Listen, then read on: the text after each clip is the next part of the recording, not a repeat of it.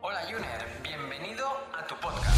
Si eres una persona que está de acuerdo en que la salud es importante, está interesada en aplicar cambios para mejorar y además apuesta porque este sea el momento, estás en el lugar adecuado. Soy Edgar Barrio Nuevo, ahora mismo doctorando en nutrición. Fundé mi primer centro de salud integrativa Pure Corpore hace ya más de 10 años y ahora también lidero Ayunízate, la primera academia de habla hispana en el mundo sobre el ayuno como herramienta para potenciar tu salud.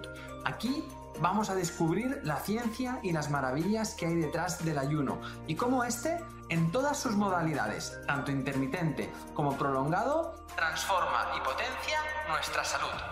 Adelante. Recordarte que la información de este podcast es meramente informativa y divulgativa, que en ningún momento pretendemos ni diagnosticar ni tratar a ninguna persona. Recuerda que la responsabilidad sobre tu salud recae principalmente en ti y en aquellos profesionales sanitarios que conocen tu caso y pueden tratarte de forma individual. Hola a todos y a todas, bienvenidos a un nuevo capítulo de nuestro podcast Ayuners y también bienvenidos a todos los que nos estáis viendo a través del canal de YouTube. Un placer seguir compartiendo toda esta información con todos vosotros. Hoy os voy a hablar de las malas digestiones, de algo que todos hemos sufrido en muchas ocasiones y que además y que hay personas que lo sufren de forma recurrente y que no acaban de encontrar cuál es ¿no? el motivo o la causa. Así que vamos a hablar de todas esas causas que están detrás de esas malas digestiones, pero que todo ello suele tener un denominador común que es la hipoclorhidria, es decir, la falta de producción de ácido clorhídrico en el estómago. El ácido clorhídrico, para que todos lo sepáis, es esencial para la digestión de los alimentos, es decir, este ácido se mezcla con la comida que ingerimos y esto hace que se diluya y que se forme una especie de papilla, por decirlo de alguna manera, que, se llama quimo, que es cuando está bien disuelta va a pasar a los intestinos y vamos a absorber los nutrientes sin problema y sin molestias. Pero si no es así y la comida empieza a quedarse en el estómago o empieza a generar más fermentación o tenemos un estómago que está erosionado, mm, pensar que el estómago está recubierto por una capa mucosa que es la, que la productora de este ácido clorhídrico a través de unas células que se llaman células parietales, que son estimuladas por una hormona llamada la gastrina. Eh, esta gastrina tiene que también ser sulfatada y estimulada por nuestro hígado. Aquí empezamos a ver ya un montón de protagonistas que intervienen en esta maquinaria tan compleja que es la absorción y la digestión de los alimentos. Una maquinaria que además necesita muchísima energía.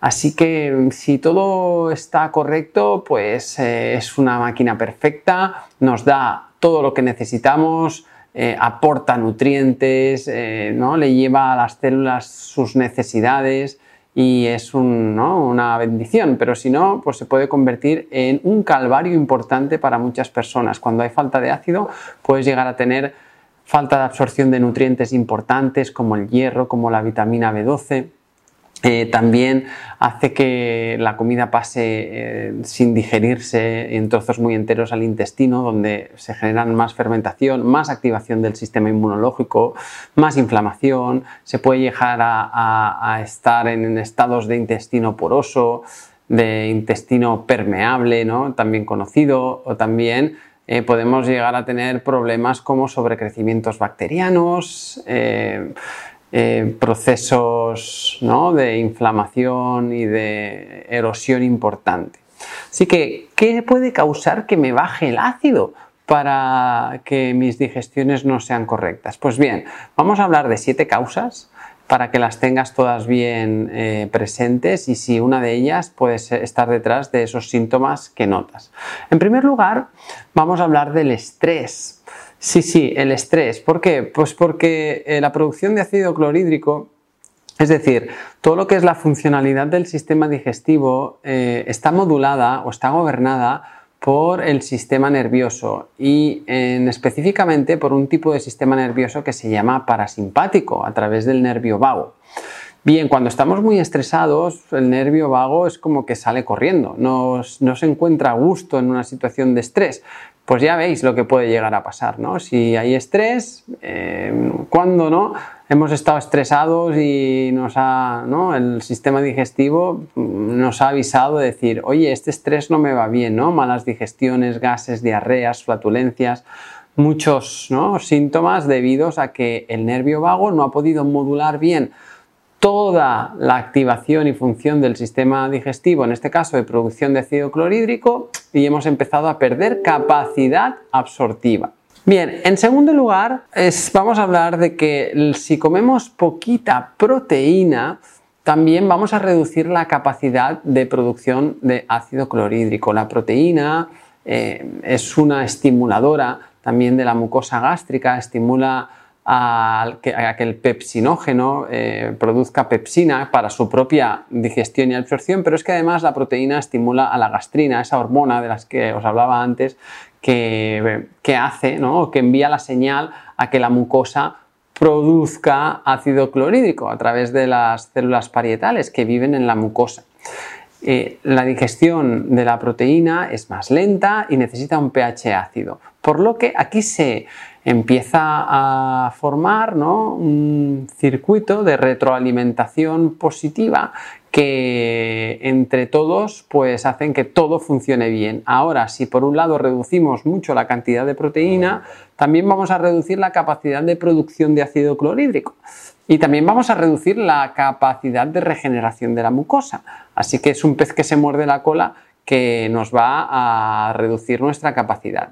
Como tercera causa, también os diría que el uso frecuente y constante de los protectores gástricos, pantoprazol, omeprazol, Almax, todos estos que limitan o amputan la capacidad de que el cuerpo utilice ácidos de su medio, de su, de su, ¿no? de su terreno, de su plasma, de su sangre, como lo queramos llamar, pues esto, claro, eh, estamos, el cuerpo usa eh, estos hidrógenos, estos con carga positiva, para producir ácido clorhídrico cuando se unen al cloro.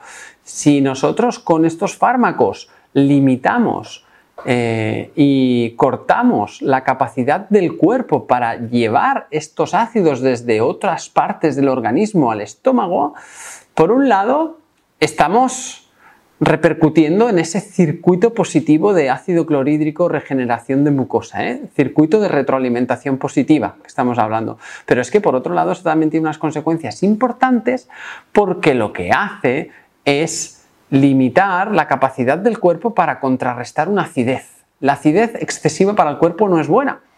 Por eso el cuerpo intenta sacarse esos ácidos con un mecanismo tampón que se llama, ¿eh? de como tamponar, que es el estómago, si no utiliza otro. Y en, otras, en, la, mayor parte de ocasiones es la reserva cálcica que está en los huesos. Por eso ya la OMS y otros organismos como la FDA ¿no? dicen que se vigile mucho con la prescripción de estos protectores elásticos porque uno de los efectos secundarios es la eh, poca densidad ósea, la debilidad ósea y la, el aumento de índice de fracturas. Mm, porque claro, el cuerpo va tirando de calcio para contrarrestar la acidez, porque la acidez no puede ir al estómago, pero claro, te vas desmineralizando.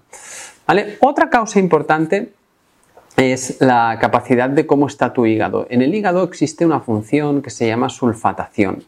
La sulfatación es la generación de unos compuestos sulfatados, ¿vale? Un tipo de sustancia que se necesitan para generar moco, para la mucosa.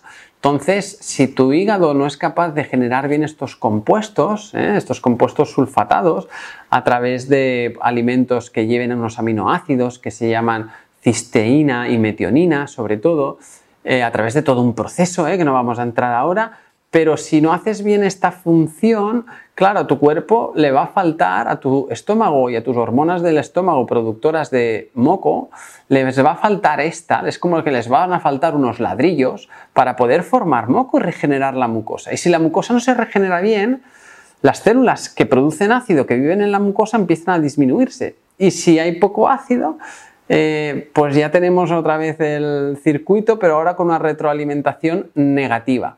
Por eso repasa el tema del hígado. He compartido otros podcasts sobre este tema, sobre la sulfatación, también algunos vídeos que podéis repasar y podéis ver en qué se basa y en qué influye y cómo tener una correcta sulfatación. Bien, vamos a por un quinto elemento importante en que el ácido no esté bien en nuestro estómago, que es la infección por Helicobacter pylori. El pylori es una bacteria que está presente en nuestro estómago y que el propio ácido, un pH correcto del ácido, lo tiene, lo mantiene a raya. El pylori lo que hace es erosionar la mucosa, pero ese estímulo de erosión produce, estimula que la propia mucosa también se regenere. ¿no? Es como cuando tú entrenas un músculo, lo estás entrenando y el músculo se fatiga, se desgasta, pero ese propio estímulo produce que después se genere un músculo más fuerte.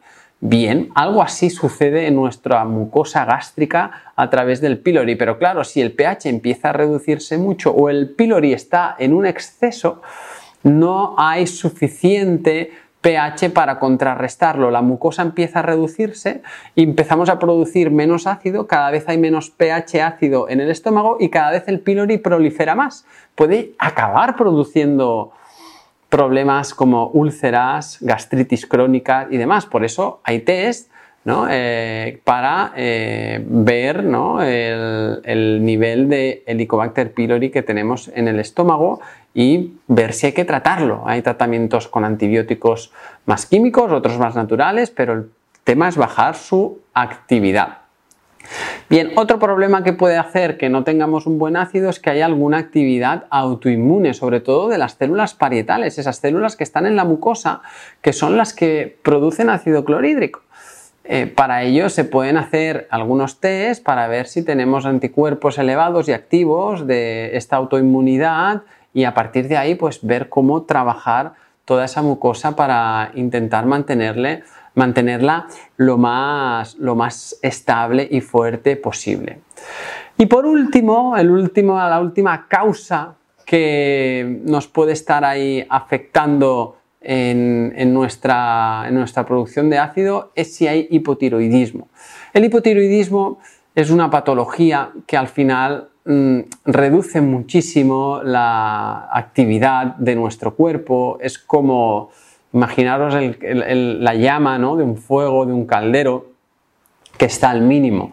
Pues esto es cuando hay hipotiroidismo. La, tiroides, la, hormona tiroidea, eh, tiene la, peculiaridad de eh, engancharse a sus receptores, que está prácticamente casi todas las células, todas las células de nuestro organismo tienen receptores tiroideos. Y esto es la que ordena que se pongan en marcha las células a trabajar. Venga, vamos, ¿no? Vamos a producir ácido clorhídrico. Claro, si hay hipo, que quiere decir poco, pues va a haber poca orden de producción y el cuerpo empieza ahí a funcionar de forma, de forma más, ¿no? más bajita, ¿no? de forma más, más reducida. Así que en este sentido, pues nos va a afectar también.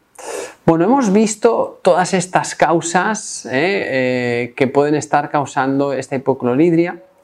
Eh, como vamos a recordarlas, hemos hablado del estrés, hemos hablado de los alimentos bajos en proteína, de, la, alimentación baja en proteína, hemos hablado de los protectores gástricos, del Helicobacter pylori, de la sulfatación del hígado, de, hemos hablado también de un problema autoinmune o del hipotiroidismo. Sea cualquiera de estas causas y además tienes esos síntomas que hemos hablado de debilidad digestiva, es importante que eh, empieces por ¿no? consultar a algún especialista que sepa aumentar el ácido. Si os interesa, me gustaría muchísimo que si veis interesante que hablemos de algún tipo de tratamiento, siempre y cuando de forma general, porque estos tratamientos deben ser después ¿no? diagnosticados y bueno, prescritos por un profesional que conozca realmente tu caso y que sepa cómo abordar la situación, pero podemos dar algunas herramientas para, para cómo ir aumentando esta producción de, de ácido. Si te parece interesante, por favor déjame un comentario en esta sesión y así yo pues eh, sabré si quieres que profundicemos sobre el tema o no. Vale, un placer estar con vosotros y nos vemos en el próximo capítulo. Cada domingo estaré contigo de nuevo para ofrecerte un nuevo capítulo de nuestro podcast Ayuners. Si quieres apoyar este podcast y ayudarnos a crear más contenido como este, nos ayudaría muchísimo que nos dejes una reseña de 5 estrellas en iTunes, Spotify, Evox o donde quiera que nos escuches.